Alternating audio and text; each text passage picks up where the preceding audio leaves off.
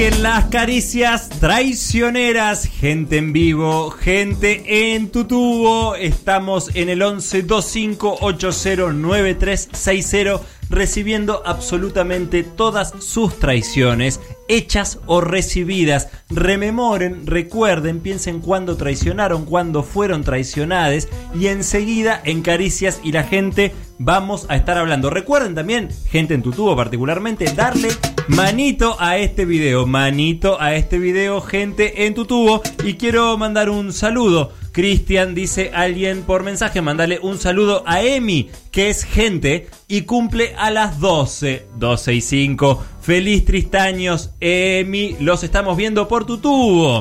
Les queremos y queremos felicitar a Eliza por su nuevo fondo. ¿Estás contenta con tu fondo? Porque la gente se puso bien. Permitite la duda. Sí, se ve que era un tema que alteraba muchísimo a las personas que estaban en tu tubo. Eh, sí, ¿qué había estoy- campañas. ¿Está muy bajo? Eh, ahí está el señor Tomás Islián diciendo levantara porque si no el fondo no se Tengo ve. que- Juan Rufo. No se ve el fondo. Perdón, quiero decir algo. Está mandando mucha gente a Memoldrios Sí. eh, sobre el, el juego que tenemos, la sopa de letras. Mucha gente mandó. Todavía nadie ganó, ¿eh? Epa. Perdón, todavía es para para, todavía, todavía, no está ganó vacante. nadie. Está vacante. Está vacante la sopa de letras de tu tubo para ganar los premiazos de arroba West Grow, Grow eh, Grow Shop.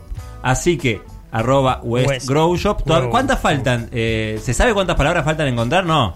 Porque ¿Quieren que lo digamos? ¿Cuántas son en total? ¿Cuántas son en total? En total son 14 palabras. Tienen que encontrar 14 palabras en la sopa de letras para ganar los premios de West Grow Shop que están buenísimos. Eh, bueno, Lisa, ¿contenta con el fondo? Sí. Vamos a estar eh, listes entonces para escuchar lo que viene ahora que es Starry Bar. Luego del... del Mirá cómo te quedaste con el látigo en la mano. No, luego de la emoción que provocó el Tortuga Bullard. Antorcha Bullard. Pico de mensajes y pico de creatividad en los acuagauchos de Antorcha Bullard. Muy buena la tapa de Juli, nuestra Sí. diseñadora. Y muy buenos los memes de la gente. Hay una comunidad memal interesantísima. Ya en la gente, la categoría de gente es fabulosa en sí misma. Sí, ¿viste? Mensajes que a veces te mandan que en gente que se reconoce como gente, que Sí. se dicen, ah, no sabía que era gente. Y el otro lo entiende. Es como el código interno más bizarro del mundo, ¿viste? Porque nunca bizarro el es producto. identidad en su estado puro. La Hoy identidad estar, de la gente. hoy vamos a estar hablando de alguien que vamos a ver al final de todo este storyboard si es o no gente. Uy, Les propongo bien. eso. Uy, uy. Voy a sacar el, Porque- El gen test. Saca el gen test. Lo voy a sacar. Porque hoy tenemos, o sea, hoy tocaba Caricias la traición. Y a mí me pasa que por el fanatismo de mi madre por Mel Gibson, a mí me dicen traición y a mí se me viene una imagen en la cabeza que es en la fabulosa Corazón Valiente, peliculón. Sí. No. Hay una gran escena donde William Wallace en el medio del campo de batalla descubre que su amigo lo había traicionado, ¿no? Así te lo presenta eh, Mel, digamos, que es Robert de Bruce. ¿No? Y él le saca esa careta en el medio del campo de batalla y dice, ¡No! Y ahí tiene esa gran performance, Mel, donde mira a cámara y te, te muestra su corazón partido por la traición. Ahora, es valiente además. Sí, que es muy valiente. Eh, ¿Qué es lo que pasa? Esto que es medio el epítome de la traición, digamos, eh, nunca pasó. O sea, históricamente es una absoluta licencia artística de Mel Gibson. eh, y eso no fue real. Y de hecho, Robert de Bruce, que es eh, esta persona que en la película, Película. está reducida meramente casi que a A ese traidor. rol, digamos, a traidor, Sí. eh, fue de hecho una persona importantísima en la historia escocesa. Entonces, este storyboard es sobre Robert de Bruce, el traidor de corazón valiente. O sea, Mel Gibson lo reduce a una escena, que hoy casi es un meme, digamos, eh, y es una persona que casi que fundó la historia escocesa, digamos. Mira. Interesantísimo. ¿Qué es lo que pasa? Vamos a remontarnos un poquito antes incluso de William Wallace. Eh, hay un contexto. Él, eh, Robert de Bruce, nace el 11 de julio de 1274. Él era un descendiente noble de nobleza gaélica y escocesa. Por ende, por herencia, era conde de Anandale y conde de Carry, digamos. ¿Qué es lo que sucede? Alexander III, rey de los escoceses, se cae del caballo, la gran Superman, y se muere. El único descendiente vivo era una nieta, ¿sí? Una nieta Margaret, eh, el único problema es que tenía 7 años. Uy. Entonces, como siempre, cuando hay un pequeño niño al poder, se arma un generar un consejo de regencia, ¿viste? Tipo un eh, adultos que supervisan ese poder y lo ordenan y qué sé yo. Eso no habría sido tan problemático, si bien ya es de problemático de por sí, pero la niña reina muere también. O sea, Margaret. los siete años? A los 7 años muere en 1290 y ahí ya básicamente se acaba una dinastía de 200 años de una casa y hay una suerte de. ¿Viste? Esto pasaba mucho en, en Game of Thrones, que usaba este término. San, sa, sa, san, san. El claim al trono, ¿viste? El derecho al al trono? Bueno, ahí hay una suerte de pico en alza de claims al trono, porque se genera un vacío de poder. O sea, el problema que vos tenés... eh, Acefalía. Sí, la realidad es que hay una regla implícita en la política que es que nunca hay vacíos en la política. Cuando hay un vacío, alguien lo llena. El problema acá es que había una suerte de empate catastrófico en esa ordenanza de poder. De hecho, hay... ¿Y eh, Dios qué decía? Vamos a ver qué decía Dios a todo esto, porque dice mucho en todo esto Dios. Hay 13 reclamos al trono, o sea, 13 familias nobles, entre las cuales estaba la de Robert de Bruce, dicen, che, yo estoy para ser rey de Escocia. Para esa. Sí, Yendo. estoy, firmo, me apunto, me anoto. I am. ¿Cuál es el problema? Al tener 13 reclamos al trono, eh, básicamente dicen, el, el principal peligro del desgobierno es la anarquía, es el despoder. Te diría que es el peor de los escenarios. Un mal gobierno es preferible a ningún gobierno. Eso es una cosa interesante, es una opinión Claro. personal igual, pero hay que ver. Lo que los tipos temían en ese caso era eh, entrar en una guerra civil, una guerra civil fracticida, saben lo dolorosa y terrible que son para las historias de una patria, una guerra civil. No te repones nunca, es una herida para siempre, o al menos te toma muchos años en términos generacionales, es vecino contra vecino, es un garrón. Entonces los tipos que dicen, le piden al rey Eduardo de Inglaterra que arbitre el proceso. ¿Te Oh, parece, amigo? y Qué decisión rara igual. ¿Cuándo salió bien pedirle a Inglaterra que se meta y arbitre algo? Escocia no? necesitaba un eh, amigue que le diga, ¿te parece? Claro, tipo, no sé si es por ahí, Mm, ¿viste? No sé si Inglaterra. Garpale un árbitro otro. Sí. Claro. Que venga con las tarjetas, el silbato. Ahí es donde se mete el rey Eduardo, cuya apodo era Longshanks. ¿Por qué? Por patas largas. Medía más. Mira, esto es una boludez, pero estamos en el 1200, acuérdense. Me hace acordar un capítulo de Padre de Familia donde encuentran a Jesús en tiempo real y como estadísticamente la gente era mucho más baja antes, tipo Jesús mide un metro y es como toda una escena incómoda donde le dicen, ah, vos sos Jesús. Sí, ¿Estás ¿cuál es el problema? Yo soy Jesús. Bueno, eh, el chabón Eduardo medía un metro ochenta, no es tanto, pero era tipo. Es gigante, ¿Estás ¿entendés? jodiendo? Sí, boludo, de verdad. O sea, llegaba Eduardo y tipo, ¡Oh, no! es el gigante. De hecho, medio un metro ochenta, ¿entendés? No era Shaquille O'Neal, digamos, pero bueno, era tipo legendariamente gigante el En chabón. el, en el año Luca 2, En el medías año un metro ochenta. El Ista de hoy.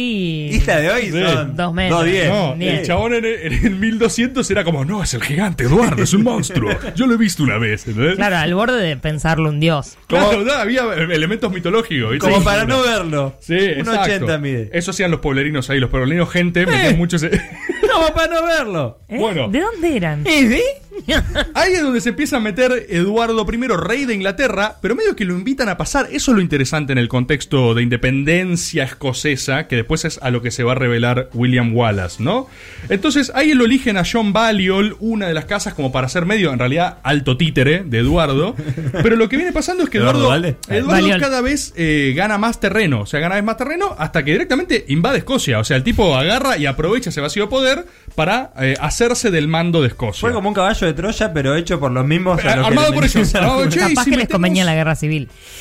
Hay que ver, no sé, hay que ver. Imagínate. ¿Qué es lo que pasa ahí entonces? Hay una excusa boluda de una invasión territorial, de una disputa, y con eso Eduardo se agarra y dice, ah, no, esto está bajo control, esto está, no sea, no se- Infectadura. No, no se puede más, eh, autogolpe, soy Eduardo, ¿entendés?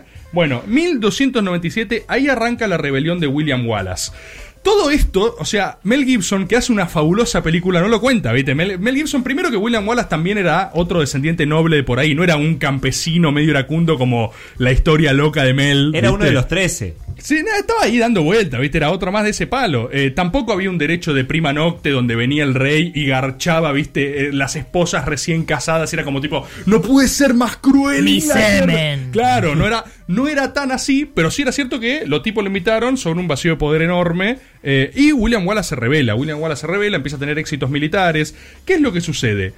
A Robert de Bruce, de hecho, Eduardo lo manda a combatir contra Wallace. Y ahí Robert hace su primer cambiazo de bando, porque se une a eh, William Wallace. O sea, traiciona a Edward. Traiciona a Eduardo de Inglaterra en nombre de los escoceses. Bien.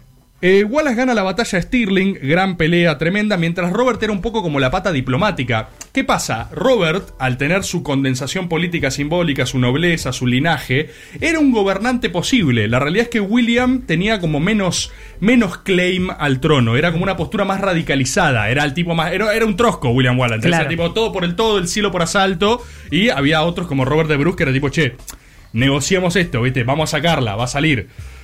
Esto Mel Gibson lo interpretó como que ¡No! Lo traicionó en el medio del campo de batalla, ¿viste? Con ese cenón. Eso, insisto, nunca sucedió. ¿Qué es lo que sucede? Wallace cae. O sea, en eh, Falkirk el chabón pierde militarmente. eh, por ende, pierde su título de guardián de los escoceses y los eligen a Robert de Bruce y a John Comyn como nuevos guardianes de los escoceses. ¿Sí? John Eh, Cummings se veía venir. Ta- este- esto va a ser insoportable porque hay muchos así, ¿eh? ¿En Hay muchos. Rufo aplaude del otro William lado. Wallace cayó, Por favor, cayó no. de Bruce. Bueno, No, cuestión. No, no hace falta. No o sea, hace esto falta. no le suma a nadie. No le suma nada, solo resta. tubo, Resta sí. muchísimos puntos esto. Cuestión, ¿cuál era el gran problema de nombrar una bicefalía? Que se odiaban. Robert de Bruce y John Comyn eran casas rivales, eran tipo linajes enemistados a morir. Pero todo mal hicieron. Todo mal, que era el desgobierno Escocia, ¿entendés? O sea, estaba muy mal la logística.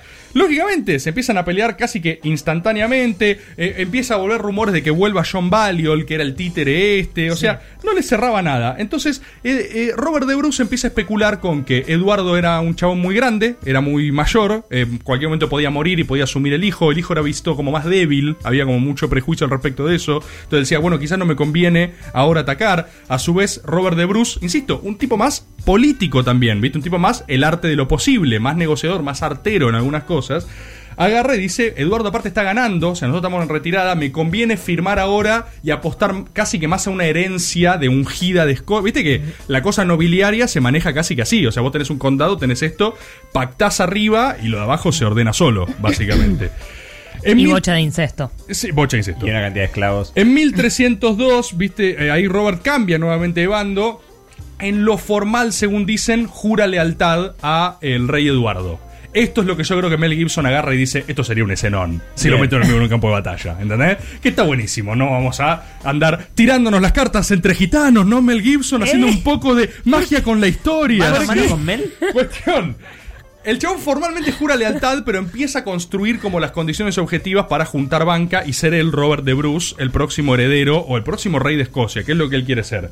1305 asesinan a William Wallace. La escena de Freedom de Mel Gibson gritando. Esto es real. Lo desmiembran a Wallace y mandan cada una de sus partes a distintos lugares del país. Es una locura. O sea, al condado más remon- re- eh, recóndito llegaba una mano de William Wallace, ¿entendés? Clavada así en la pica. Era tipo, ah, esto les pasa. Lo, lo, lo repartieron. Ejemplificador Sí, y claro.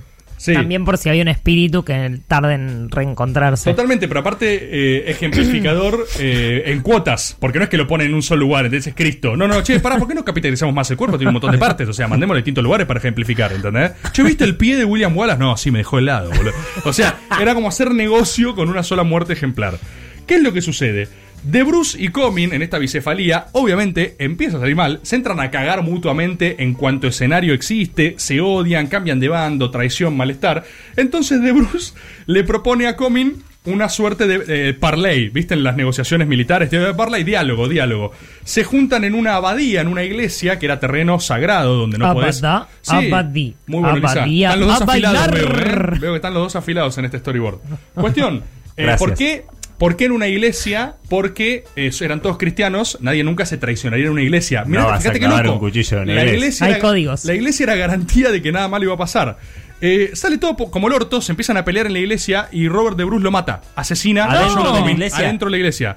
El chabón ahí dice... ¿Y Dios qué dijo? No, el chabón ahí dice, ah, estoy jugado mal. Mal. O sea, Sí. de Bruce dice, ya está, la cagué. Maté a la cabeza a mi familia rival, a su vez la única sucesión posible de Escocia.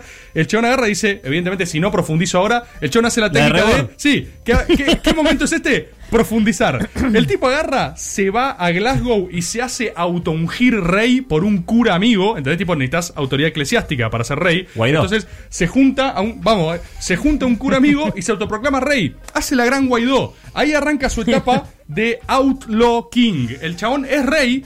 Pero lo gracioso es que es rey de nadie, porque, o sea, es rey en el extranjero. Es súper interesante este concepto. Es un rey sin reino. Es una locura. Claro, pero como ya había matado a su casa rival, no le quedaba otra cosa que profundizar. ¿entendés? No, Tipo, no. Hay que ir más adelante, hay que redoblar la apuesta. Que de hecho no es lo que él quería hacer. Él quería esperar que muera Eduardo, ¿viste? Todo eso. Se le va al carajo todo. La- le ganó, lo ganó la pasión en la iglesia. Totalmente. No, no. El chabón ahí es, eh, insisto, Guaidó en Venezuela. Autoproclamado rey de Escocia. Real.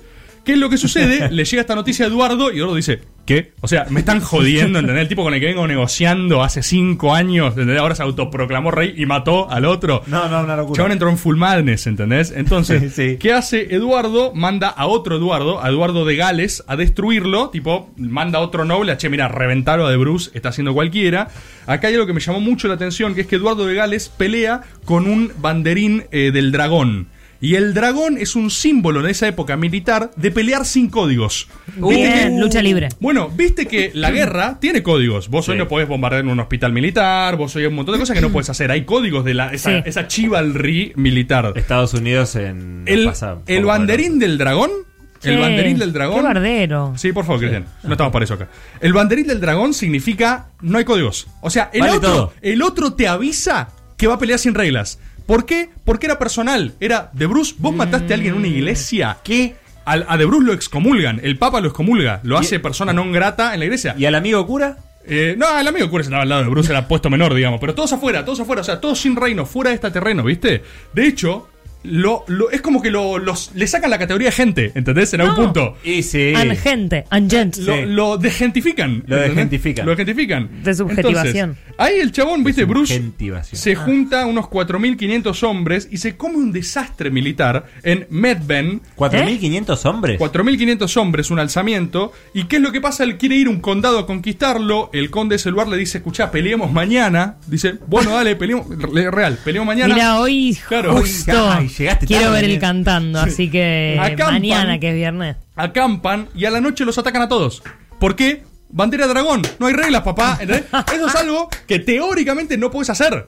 Porque Pero es tipo, traición al Pero pará, porque el dragón, la bandera de dragón la tenía el otro, ¿no? pero Este. llegó y los mató a la noche todo Ah, coordinado. el de dragón. Claro, Claro. entonces tipo, ya Estaba está, papá. con el otro. Andá a reclamarle Tipo ser gente ¿viste? Cuando hizo lo del, lo del meme en la Lo de? Amorza. Sí. ¡Bandera dragón! Entonces el tipo agarra y dice, ya está, cuando sos de gente, no te acaben las reglas de gente. Ya está, De gente. No sos gente. Está bien igual. Ah, Bueno, el chabón ahí le secuestran a toda la familia, también a de Bruce, y arranca eh, su exilio total. Era un rey en el extranjero. Es interesantísimo esto. Es pero, no lo mataron. ¿eh? ¿No lo mataron? No lo matan. De Ah. 4.500 hombres le matan a 4.000, ¿entendés? Entonces se fuga a una 500 isla medio perdida, ¿entendés? Eh, donde el tipo intenta... Genocidio. Media luca más. Eh. Sí, intenta de a poco volver a reconstruir su poder. Lo interesante de Bruce es que no se rinde nunca. Y no se rinde y cada vez se entierra más. ¿Entendés? Tipo cavar, cavar, cavar, cavar y en un momento ver si sale del otro lado. El chabón efectivamente... ¿Y Sale en China. El tipo Alto vuelve, culo. o sea, vuelve a juntar un poco de masa crítica. Tiene una victoria volviendo al territorio tipo 1307, que tipo, no, volvió Robert de Bruce, no lo puedo creer. Eso junta un poco de moral. Y el tipo sabe que su principal adversario es el frente interno. No tanto Inglaterra, sino los Comyn, la familia de los Claro. quienes mató su representante. En una iglesia. además. Bueno, uno agarra y diría, Chan dijo, bueno, voy a abocarme a resolver ese problema. ¿Cómo resuelve el problema de los Comyn? Los asesina a todos. No, no, pará, Robert. No hay es la ni- forma más segura. no hay ningún tipo de moraleja de unidad ni de frente de todos en esto. El chabón resuelve su interna matándolos. Eh, Va castillo por castillo, pero de su frente interno, o sea, se olvida de los ingleses, se olvida de los galeses, se olvida de los otros reinos y es tipo puertas adentro. Vamos a matarnos adentro. Eh, 10 años peleando, básicamente, eh, y unifica las tribus escocesas. Bueno. En ese momento el chabón se aboca tipo a tres años de unificar el quilombo interno. Unificar, o sea, va a cagar a palos a todos hasta que lo reconozcan a él Es una como locura. rey Unidad marginal. hasta que duela. Sí, sí, Esa es la unidad hasta que duela. ¿Qué es lo que sucede? Ya Eduardo dice, no, esto no puede ser, no me banco más Y aparte chabón. no se murió Eduardo Bueno, todavía. va y en ese viaje se enferma y muere. Mirá vos. O sea, en el viaje tipo así, La gran necesito matar a, a de Bruce yo, evidentemente. Quiero verlo muerto. Si no lo mato yo, o sea, eh, nos va a ganar, muere en ese viaje. Ahí asume Eduardo II. Eduardito. Entonces empieza como a nivelarse un poco el terreno porque se empieza a dar lo que Robert de Bruce eh, quería, ¿viste? Eh, el tipo estudia que los ingleses básicamente tenían una suerte de política militar de marea. Era como que avanzaban con cierto clima primaveral y después en invierno se retrotraían. Entonces, de Bruce, en inferioridad de condiciones militares, nunca los enfrenta a campo abierto, le hace la gran guerra de guerrillas a los güemes, la guerra gaucha, escondiéndose en bosques y qué sé yo, y los aguanta y los empieza a desgastar. Los empieza a desgastar, los empieza a desgastar. ¿Qué es lo que sucede? Empieza a ganar. O sea, en esas retiradas el chabón empieza a ganar y a recuperar terreno escocés. Entonces de repente ya Robert de Bruce empieza a ser la posibilidad más real, claro, de la independencia escocesa. O sea, el El Lilita Carrió sacando 50% es Lilita. Carrió. Es Lilita Carrió del 0% de repente es tipo, che, viste, Lilita la está rompiendo. Entonces, el chabón empieza a hacer la independencia escocesa. Es Robert de Bruce, es ahora, se viene. Cuestión, se viene la gran batalla final en Stirling. No la Eh, podés pechear ahí. Eduardo II junta tipo 20.000 hombres. Es una locura para las cifras del territorio de la época. Era onda Final Battle inmortal. ¿Qué es lo que sucede? Robert dice, si llegan a Sterling, me matan. Tengo que atraparlos antes, en la mitad de camino. El chabón va y los enfrentan. O sea, bloquean su paso a Sterling. Acá hay un par de episodios que son una locura. Hay un caballero que es Henry de Bowen, que lo ve a De Bruce picanteando y le propone un mano a mano para resolver la guerra. ¿Vieron esas cosas que parece que pasan solo en las Pará, pero películas? ese de dónde salió? Es de lo. de Era un ahí. caballero más cómico de Pero todo de esto. Escocia. Sí, no, de Inglaterra. eh, Inglaterra, Ah. de los otros, de los malos, digamos, para Escocia. Quiere eh, adelantar tiempo. El ¿Sabes chabón va qué? y Es- dice, mano a mano, eh, de Bruce, heroico, Esta, dice, por supuesto, de Bruce gana, lo revienta, o sea, No. le gana a este caballero, un- era joven, mucho más joven que él, todo, o sea, tenía todo lo de perder y gana. El tío de Henry de Bohun, porque eran todas familias, incesto, endogamia, ve este duelo mano a mano, ve a su sobrino morir frente al rey de Escocia y dice, ya fue, loco, avancemos. Avanza y caen en la trampa de Robert de Bruce. No. Robert de Bruce, eh, atento a esta técnica militar, sabiéndose inferior, cavó trincheras antes de la llegada a Sterling La zanja de Alcina. y en el piso metió estacas. Entonces, el, te- el- el ejército de 20.000 hombres, que eran caballería aparte, estamos enfrentando Oh. caballería con campesinos con De a lanzas. pie. ¿eh? Entonces, avanzaban los caballos, los tipos se retrocedieron, dejaron las zanjas esas que no se veían de lejos, obviamente. Los caballos empiezan a caer en las zanjas, se clavan con las picas, básicamente. Mueren. Los que vienen atrás empujan y matan más a los de adelante. Los arqueros tiran flecha y matan a sus propias personas. O sea, es una de las batallas más Se mataron solos. sanguinarias y enloquecedoras del mundo. Ahí Inglaterra se come una suerte de deshonor absoluto que es tipo, ¿cómo perdiste con 10 campesinos? Y estaban tan demoralizados que al otro día de Bruce avanza sobre Inglaterra, o sea, ya no los espera más. Avanza utilizando la técnica esta de picas, ¿viste? De tipo muro de picas y La- avanzar la y ensartar a todo el mundo. Esto es una locura y es el mayor triunfo militar de la historia escocesa. Eh, de los ingleses sobreviven de 20.000, sobreviven tipo 5.000, llegan a volver a su patria, básicamente. Y Bruce negocia no solo la liberación de su familia, sino que es finalmente reconocido por los herederos como el primer rey de Escocia. Inglaterra retira su reclamo de Escocia. O sea, Vamos. Inglaterra reconoce a que haga eso Inglaterra es casi, o sea, es único, digamos. Una ¿entendés? locura. Pero Inglaterra gada dice, no eh, reclamo más Escocia, es suya, reino independiente, es de ustedes, es de Robert de Bruce. Basta. Por ende, Robert de Bruce es el primer rey de los escoceses y es la independencia escocesa. O sea, fíjate la institución que es esta persona, con todos sus vaivenes, que Mel Gibson reduce a una escena de 10 segundos, ¿entendés? tipo, Está es- loco, Mel Pero Gibson. es- Traidor total. Este storyboard es una traición a tu madre, básicamente. En algún. No, esa es una forma de verlo. No, para nada. Es una complementación de la gran película de Mel Gibson. Aparte, a mí me encanta lo que hace Mel Gibson, porque lo mismo hizo con La Pasión de Cristo. Viste que el chabón es como que le gustan temas y es como que cuenta una versión completamente arbitraria de eso. Es tipo, para Mel Gibson fue así. Y, y Titanic también, por ejemplo, de Cameron. El chabón- Hay muchas cosas así. El chabón cae a, a Escocia y le dice: Yo les voy a contar un poco cómo es su historia, escoceses. Les hablaré de William Wallace. Y el tipo dice: Pero Mel Gibson es nuestro héroe nacional. Escocia ¿entendés? Claro, escuchen, escoceses. Ustedes no entienden. Yo soy americano, les voy a decir cómo es la verdad. Y hace un película, aparte que es buenísimo. No puedes discutir con corazón valiente. O sea, en Telefe en Mar del Plata la pasaban absolutamente todos los domingos. por eso, tiene razón. Todos Es los muy domingos. buena. Fíjate alguno de estos datos. Eh, fue tan poderoso el legado de Robert de Bruce que de hecho la unifica. Ustedes dirán, ¿por qué Escocia y no es independiente? La Sí. unificación posterior se da porque los escoceses logran sentar a un heredero escocés en el trono inglés. O sea, en realidad la, la unificación Quiero posterior viene por Escocia. De hecho, la reina Isabel hoy es decimonovena nieta de heredera de Robert de Bruce. No. La reina que está hoy, la reina de Inglaterra, tiene el linaje de Robert de Bruce. Es heredera de Robert de Bruce. El escocés este, el, el primero, digamos. Esto es fascinante, Paria. ¿viste? Sí, sí. Después, obviamente. ¿Qué recomiendo para esto? Miren Corazón Valiente porque es un peliculón, está buenísima. pero bueno, Mel Gibson, por ejemplo, le pone a Robert de Bruce un padre leproso y maligno, Sí, ¿entendés? tipo sí, cubierto sí, en tela. y ese Y onda, además. El que eh, diseña el mal, digamos. El leprosodio. Leproso. Mal. Nosotros nos solidarizamos con la comunidad leprosa, que es gran representativa del país. Y entonces el tipo, Con ¿viste? Rosario Central también. Le mete un padre leproso ahí en el medio, Me la interesa hacerte siente. una pregunta, no sé si tendrás la respuesta a Bord, A ver. pero quisiera saber cuánto pudo disfrutar él de todas estas victorias. Muy poco. Ah, Muy poco. Robert de Bruce, después de tipo años de pelear toda su vida, muere a los cincuenta y pico. O sea, cuando logra la paz, es tipo, le agarra. De hecho, no sé si no le agarra lepra a él o algo. Hay rumor de que le agarra y muere. Ah, Eh, por ahí de ahí se inspiró. Y lo de lepra, tipo dice, un momento, de lepra. Padre leproso. Lo tengo. I've got it. I'm Mel Gibson. ¿Entendés? O sea, la rompe toda con eso.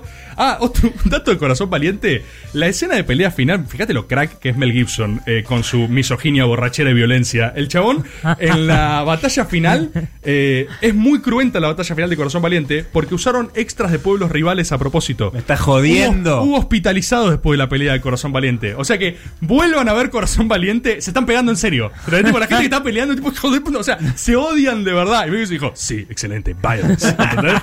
bueno, tienen Corazón Valiente para ver, pero también ¿Qué tienen... tarea les manda el profe? Sí, pero están buenísimas, a mí me encantan. Tienen también eh, otras dos que están en Netflix. Una que se llama Outlaw King, o sea, Outlaw Esto que King. dijiste vos esto que sobre dije Robert yo, Bruce. que Netflix tradujo como legítimo rey, no sé por qué, porque es lo, Lo contrario. tipo, claro, es lo contrario. conceptualmente de lo que la película trata de decir, que es rey en el extranjero, rey sin reino. Netflix dijo, las bolas, es un rey legítimo. Papá en aprietos. Claro, claro, dijo papá en aprietos. Bueno, la tienen y esa es la historia de Robert de Bruce. Está en Netflix, la pueden ver. Y la otra es El Rey, también está en Netflix, que esa es buenísima, pero está basada en novelas de Shakespeare. O sea, van a ver muchos de estos elementos, eh, pero artísticamente utilizados. En la, en la película Outlaw King está la batalla esta que les digo, la de las la de los pozos con eh, picas, digamos, que es de la cosa más brutal que existe, no saben lo que es esa filmación. Recomenda- recomendación del storyboard, Reward películas. men- Reward men- member. ¡Eso! ¿Eh? Bueno. Members. Reward Mendocian. Pasó Storyboard nuevo de Bruce. storyboard. Ya hay ganador de la sopa de letras. Ganaste algo de arroba westgrow 1125809360. Enseguidita volvemos con mensaje de la gente. Perdón, ¿Santino ganó? Ganó Santino. Oh, un gente, un, gente, pero de, la- primera. Gente fundadora. Gente, Gente fundadora. fundadora. Vamos a escuchar un temodrio y a la vuelta, Caricias y la gente, tu lugar para cerrar estas caricias traicioneras.